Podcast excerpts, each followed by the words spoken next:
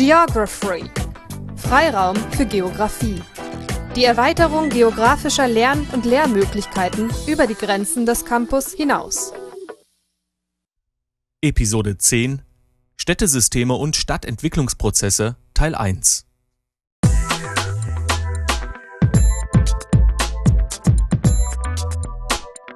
Geography Overview Ein herzliches Willkommen zur zehnten Episode des Geography Podcasts für Siedlungsgeografie. Mit der heutigen Episode treten wir in den Kontext der Globalisierung ein. Die weltweiten Verknüpfungen auf den unterschiedlichsten Ebenen wie Wirtschaft, Politik oder nicht zuletzt dem Sozialen haben Auswirkungen auf die Städte und deren Entwicklung. Inwieweit Städte dabei heute gegliedert werden, konnte bereits die neunte Episode klären. Stichwort war hier die nachhaltige Stadtentwicklung. Auch das Stadtmarketing haben wir uns als Strategie angehört, mit dessen Hilfe sich Städte positiv zu positionieren versuchen. In diesem Kontext behandelt die Primary Literature zunächst die Städtesysteme.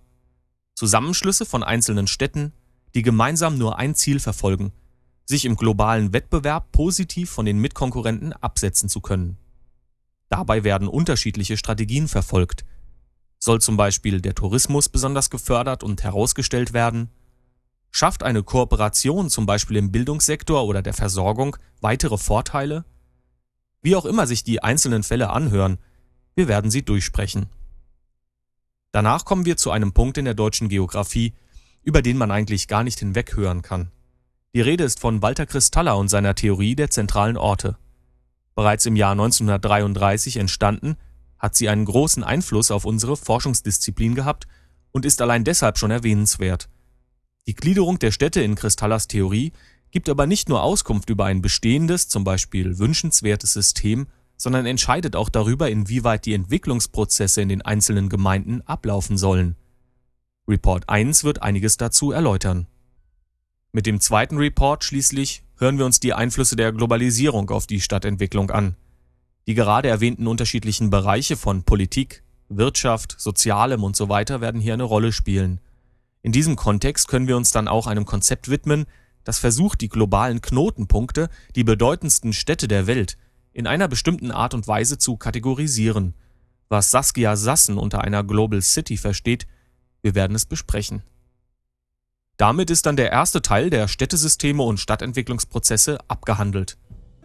In der kommenden Episode werden wir uns anhören, welche neuen Wohnformen die Globalisierung hervorgebracht hat, wie es um die Lebensräume der untersten Milieus steht und wie die postmoderne Stadtentwicklung in einem Land wie Spanien abläuft. Doch zunächst zurück zum Ausgangspunkt und hinein in die Thematik mit den Ausführungen zu den bundesdeutschen Städtesystemen. Also los!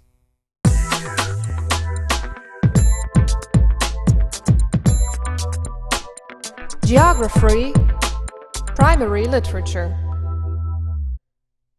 Bei der Entwicklung von Städten spielen heute nicht nur die Planungen einer einzelnen Stadt eine Rolle, sondern genauso auch die Verknüpfungen mit anderen. Sie denken jetzt wahrscheinlich zunächst an Kooperationen und Zusammenschlüsse der unterschiedlichen Städte, die miteinander planen, wie sie sich in Zukunft vorteilhaft entwickeln könnten und so weiter. Diese Annahme ist nicht verkehrt, im Gegenteil. Allerdings versteht man unter einem Städtesystem nicht zwangsläufig den aktiven Zusammenschluss einzelner Städte. Man kann es zum Beispiel auch bezogen auf einen Nationalstaat sehen. So stehen die Städte in Deutschland zueinander in einem räumlichen Bezug, der ebenfalls untersucht werden kann. Zum einen ist dabei die Stadtgrößenverteilung zu nennen, das heißt, wo in Deutschland sind die größten Siedlungen, wo die mittleren und wo die kleineren Städte. Hier spielt vor allem die ehemalige Teilung des Landes noch eine merkliche Rolle. Während im einstigen Westen die Verteilung relativ homogen ist, dominiert im Osten dessen südlicher Teil. Städte wie Leipzig, Dresden, Chemnitz, Halle oder Erfurt finden sich dort. Hingegen liegt lediglich Rostock mit seinem Ostseehafen in der ehemaligen DDR im Norden. Die homogene westdeutsche Verteilung beginnt schon bei den beiden größten Städten, bei Hamburg im Norden und München im Süden. Auch die anderen Großstädte sind ziemlich gleichmäßig verteilt und die Mittel- und Kleinstädte verteilen sich ähnlich. Lediglich der bundesdeutsche Nordosten und der Südosten sind etwas städteärmer. Und was ist mit Berlin? Nun, nicht erst seit der Wiedervereinigung nimmt es für Ostdeutschland eine Vorrangstellung ein, die über dem gesamten Städtesystem steht. Allgemein ist Berlin aber keine typische Primatstadt. Durch die ehemalige starke Zersplitterung des gesamten Deutschlands, denken Sie an die Podcast-Episode zur historischen Stadtentwicklung und den mittelalterlichen Städten, konzentrieren sich nicht alle Funktionen auf unsere Bundeshauptstadt. Denken Sie zum Beispiel im Gegensatz dazu nur einmal an Frankfurts Bedeutung für das Bankenwesen oder den internationalen Verkehr. In Frankreich sieht es da zum Beispiel anders aus. Paris ist die überragende französische Großstadt und die übrigen Städte sind nicht regelmäßig über das Staatsgebiet verteilt.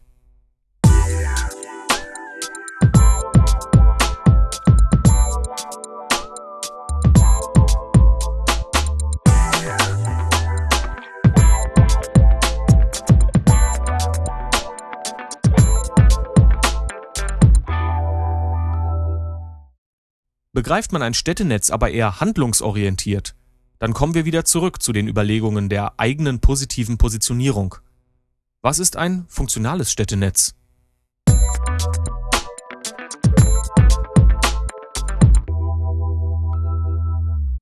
Erstens das funktionale Städtenetz. In diesem Städtesystem bündeln die Beteiligten viele Elemente. Der Warenverkehr untereinander ist organisiert und findet statt, genauso wie der Austausch von Arbeitskräften. Es gibt Pendlerströme und andere Personenbewegungen, auch Informationen werden untereinander ausgetauscht. Wenn eine Stadt des Verbundes über zum Beispiel ein Krankenhaus verfügt, dann kann es sinnvoll sein, die Auslastung dort zu erhöhen, zu modernisieren und die Erreichbarkeit zu erhöhen, anstelle in jeder anderen Partnerstadt ein eigenes neues Krankenhaus zu bauen. Oder denken Sie an den ÖPNV. Der Zusammenschluss des Mainzer und des Wiesbadener Busnetzes zum Beispiel hat für die Einwohner beider Städte Vorteile. Die teilweise über die Stadtgrenzen fahrenden Buslinien der einen Stadt überschneiden sich jetzt nicht mehr mit Fahrtrouten, Fahrzeiten oder sogar der Nummerierung der anderen Stadt. Die Wiesbadener Busse beginnen bei 1 und laufen bis etwa 50, während die Bewohner von Mainz in den Linien 54 aufwärts transportiert werden. Suchen Sie sich hier weitere Beispiele.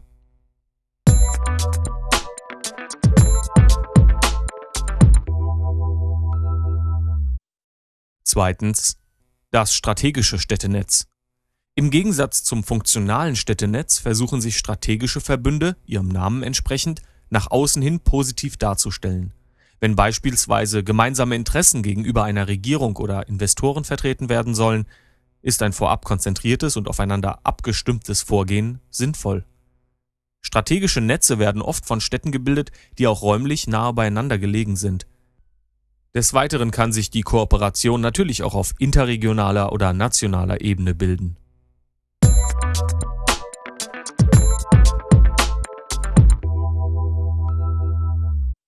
Drittens. Das normative Städtenetz. Hierbei wird ganz bewusst auf die Vernetzung der Städte Wert gelegt.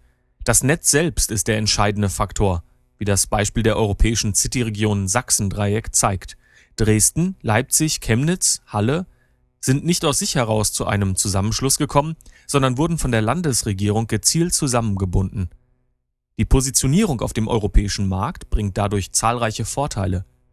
Zum einen wird über das Kreieren dieses Zusammenhangs der Tourismus der Region gestärkt, da sich fortan einheitlich werben lässt. Außerdem besitzt das Sachsendreieck mit seinen Städten natürlich eine Vielzahl von positiven Standortfaktoren, die Wirtschaftsunternehmen anziehen. Oder wie Heineberg es in seiner Stadtgeografie auf Seite 85 ausdrückt, Kommunale Kooperationen werden als eine Strategie zur Erzielung von ökonomischen und infrastrukturellen Synergieeffekten verstanden.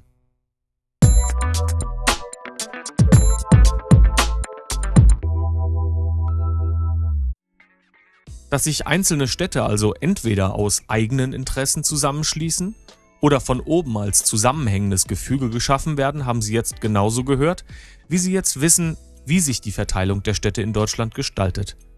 Wo es in der relativ homogenen Verteilung Verdichtungen gibt und wo weniger besiedelte Gebiete sind. Zu diesem Komplex der Verteilung von Städten schließt sich im Folgenden die Theorie der zentralen Orte von Walter Christaller an.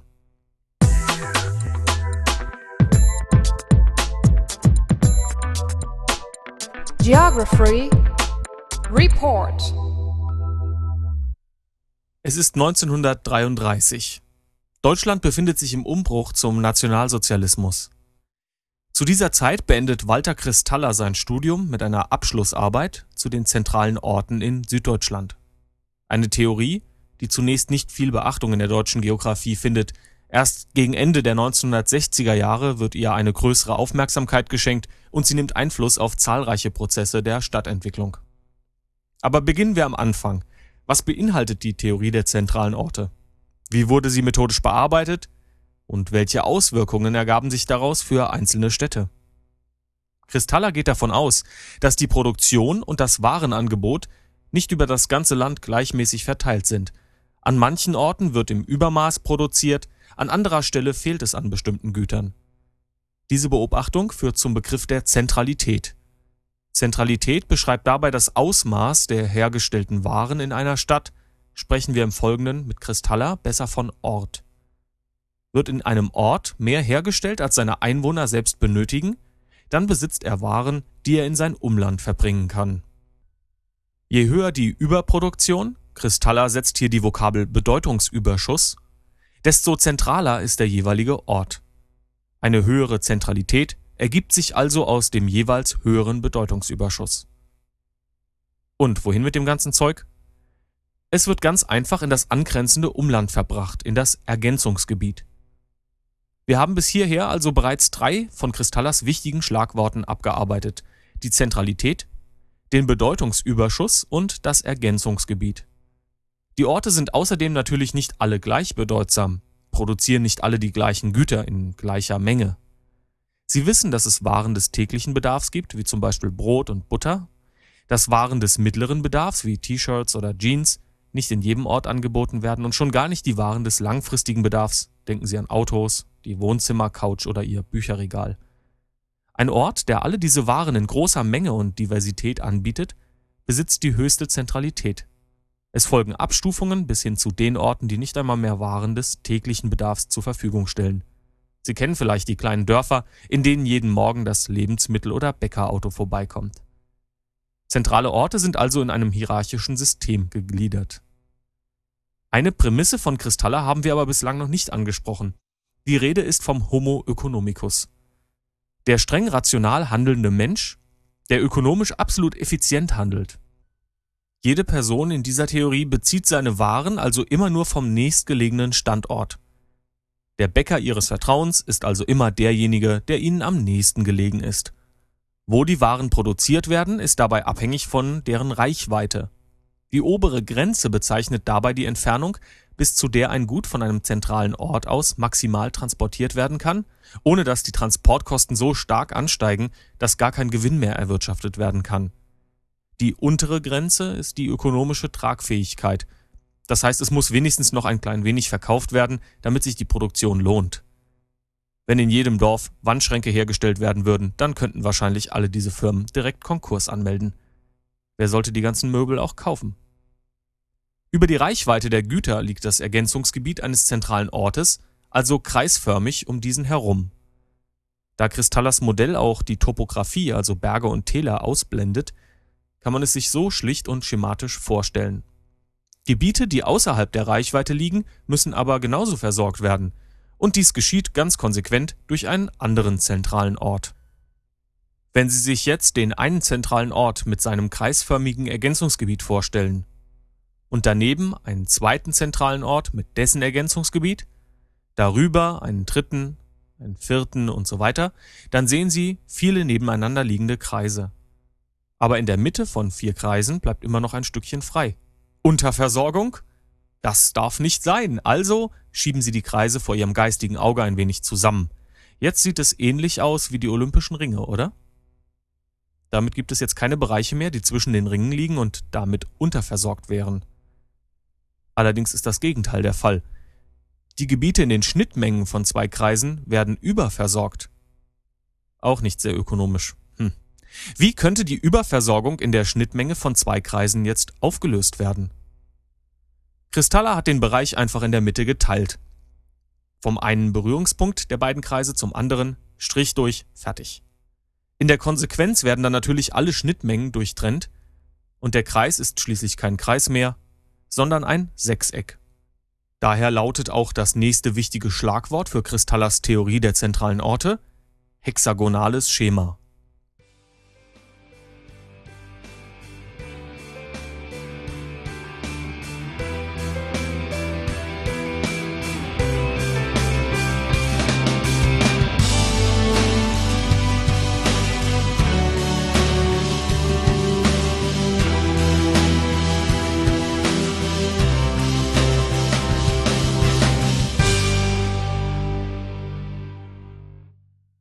Damit ist die Theorie eigentlich erklärt.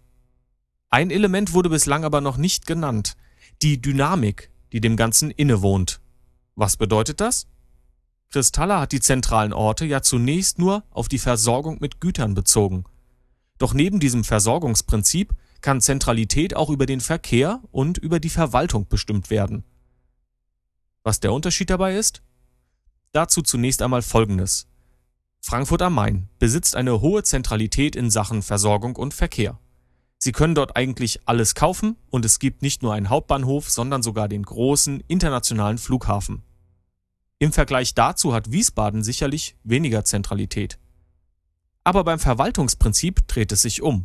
Als Landeshauptstadt von Hessen steht Wiesbaden hier höher in der Gewichtung als Frankfurt. Die Hierarchie ist also je nach Prinzip dynamisch. Errechnet wird das Ganze über den Faktor k. Um hier tiefer in die Thematik einzusteigen, lesen Sie doch einmal nach bei Peter Haggett, Geographie eine globale Synthese, Stuttgart 2003. Den entsprechenden Abschnitt können Sie sich über Kristallas Namen im Personenverzeichnis heraussuchen. Bleibt doch letztlich die Frage, wie ist Walter Kristalla selbst überhaupt empirisch vorgegangen? Wie hatte die Zentralität für München, Bamberg, Augsburg, Ulm und so bestimmt? Das letzte Schlagwort für die Theorie der zentralen Orte ist die Telefonmethode. Denken Sie nochmals an den zeitlichen Rahmen. Es ist 1933 und noch nicht jeder deutsche Haushalt verfügt über ein eigenes Telefon. Die Anzahl der gemeldeten Anschlüsse in Relation zur Einwohnerzahl variieren von Ort zu Ort in dieser Zeit ziemlich stark. Je mehr Telefonanschlüsse pro Einwohner, desto höher die Zentralität. So hat Kristalla seine Theorie auf Süddeutschland angewendet.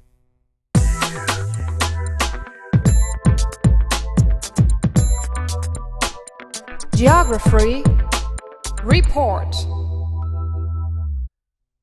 In der Primary Literature haben wir bereits angesprochen, dass die zunehmende Globalisierung Einflüsse auf die Stadtentwicklung hat.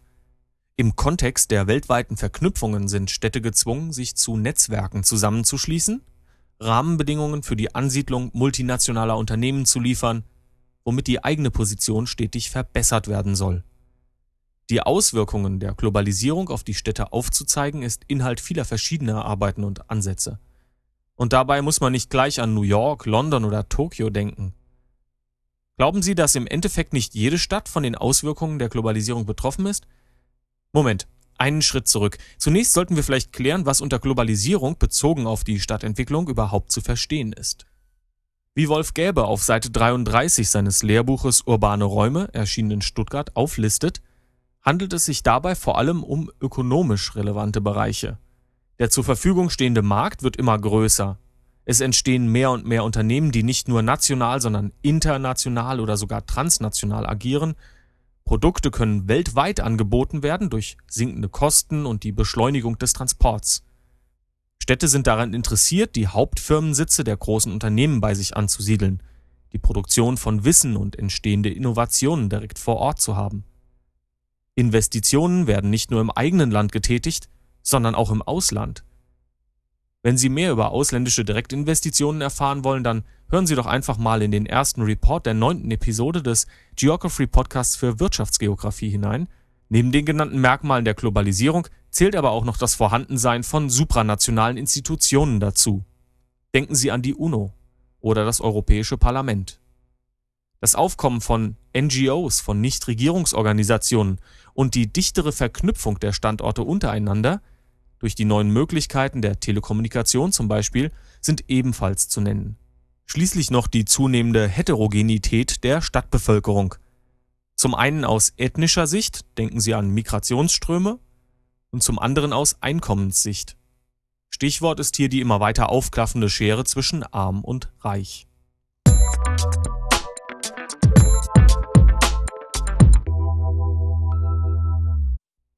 Dass nicht jede Stadt alle der oben genannten Vorteile für sich geltend machen kann, dass der einen mehr, der anderen weniger Bedeutung zukommt, ist keine Frage. Um dabei eine Struktur in der Verteilung zu erkennen, um, wenn Sie so wollen, ein Ranking aufzustellen, werden unterschiedliche Kriterien angelegt, anhand derer man die Bedeutung einer Stadt im globalen Netzwerk feststellen kann. Im ersten Report haben Sie gehört, wie Walter Kristalla seine Telefonmethode benutzt hat, um zu klären, welcher Ort welche Zentralität besitzt. Nun machen wir es heute nicht mehr mit Telefonanschlüssen und auch nicht mit Internet-Breitbandverbindungen, sondern anhand eben dieser unterschiedlichen Kriterien. Dabei wird je nach Autor unterschiedlich von World Cities, Alpha-Städten oder Global Cities gesprochen. Gehen wir einmal im Einzelnen das Ganze durch.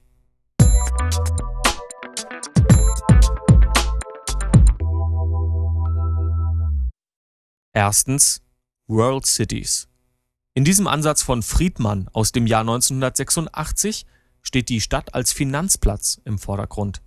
Globale Städte haben hier eine ganz besondere Bedeutung für Politik, Wirtschaft, Kultur und Gesellschaft. So haben NGOs ihre Hauptquartiere dort genauso wie die transnationalen Unternehmen. Bedeutende Kunstsammlungen und Museen sind für World Cities genauso typisch wie ein hohes Potenzial an Kreativität und Innovationen. Die Infrastruktur ist selbstverständlich extrem gut ausgebaut, sei es beim Verkehr oder bei der Kommunikation. Das internationale Kapital bündelt sich ebenfalls in den World Cities. Denken Sie an die bedeutenden Börsenplätze von zum Beispiel New York oder London. Die gesamten Rahmenbedingungen ziehen die Investoren an, die weltweite Arbeitsteilung tritt vor allem hier zutage. Die World Cities als Knotenpunkte im Netzwerk, sozusagen.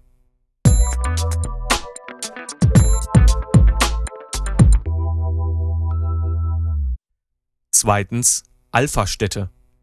Ebenfalls als Knotenpunkte zu bezeichnen sind die Alpha-Städte in der Einteilung der GAWC-Gruppe. GAWC steht dabei für Globalization and World Cities, einer Forschungsgruppe, die ebenfalls die globalen Verflechtungen auf unterschiedlichen Ebenen untersucht. Hier wird vor allem das Vorhandensein von höherrangigen Dienstleistungen gewertet.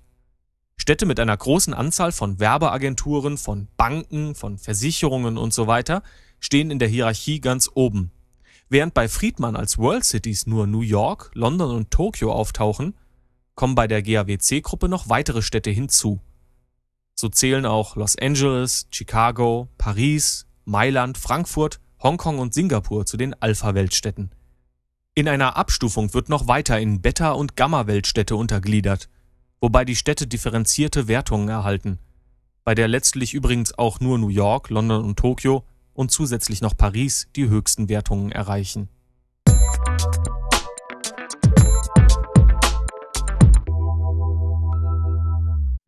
Drittens Global Cities. Sprechen wir noch kurz über den Ansatz von Saskia Sassen. In ihrem Werk The Global City von 1991 arbeitet auch sie die Merkmale für Weltstädte heraus, die ihrer Meinung nach besonders wichtig für eine vorrangige Stellung sind. Ähnlich wie bei Friedmann zählen auch hier die ökonomischen Faktoren sehr stark. Als Steuerungszentralen der Weltwirtschaft verbinden Global Cities die Märkte. Führende Global Player, die transnational operierenden Konzerne, haben hier ihre Schaltzentren und Headquarter. Außerdem sind Global Cities auch Produktionsstandorte. Innovation und Kreativität sind in hohem Maße vertreten. Die Unterschiede zwischen arm und reich, das Auseinanderklaffen der sozioökonomischen Schere, bezieht Sassen mittlerweile nach Überarbeitung der ersten Veröffentlichung ebenfalls mit in das Konzept ein.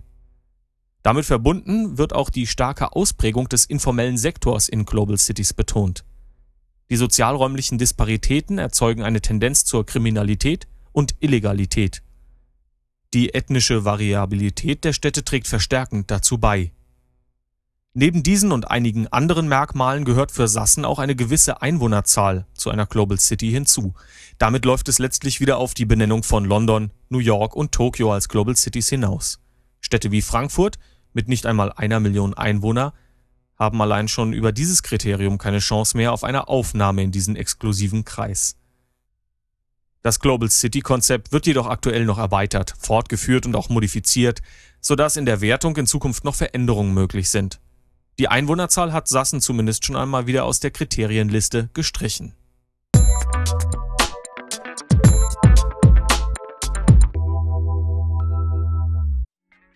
Was eine Weltstadt also letztlich ausmacht, ist, wie wir gehört haben, immer definitionsabhängig. Die zentrale Stellung als Knotenpunkte im weltweiten Netzwerk ist aber übergreifend geltend. Gleich welche Kriterien angelegt werden und gleich welche Bereiche der Globalisierung man betrachtet, Verknüpfungen im Zusammenspiel der Handelnden sind immer vorhanden und sie bündeln sich vor allem in den Punkten, die bestimmte Voraussetzungen mitbringen.